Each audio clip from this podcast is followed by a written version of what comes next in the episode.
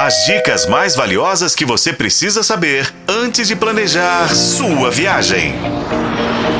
Sua viagem. Bem-vindo à sua viagem, o seu canal de turismo na FM O Tempo. Na nossa semana temática sobre os 150 anos da imigração italiana no Brasil, a gente vai indicar destinos no país para você conhecer. Quando a gente fala em imigração italiana, logo vem à cabeça, né? Dois estados: Rio Grande do Sul e Santa Catarina. A cultura italiana se espalhou mesmo por diversos municípios gaúchos, entre eles Bento Gonçalves, Caxias do Sul, Garibaldi e Veranópolis. Mas tem uma cidade, gente, que é considerada mais italiana do Brasil.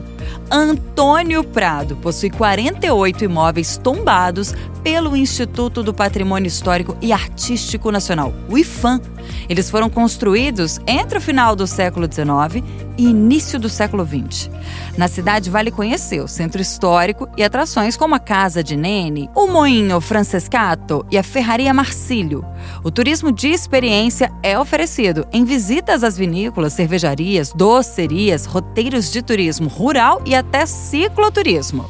Já em Santa Catarina, a dica é conhecer Nova Veneza. O nome já diz tudo. Cerca de 95% da população é formada por descendentes de italianos, tanto que o italiano é ensinado nas escolas. O turista ele percebe essas influências nas edificações centenárias, nos inúmeros restaurantes de comidas típicas, nas tradições e no dialeto falado por boa parte dos moradores, a língua vêneta. Hoje, a cidade guarda alguns símbolos venezianos, como por exemplo uma gôndola em um lago lá na Praça Humberto Bortolucci e a Ponte dos Namorados. A melhor época para se visitar a cidade é em junho, quando acontece a festa da gastronomia italiana e o Carnevale de Venezia. Já pensou?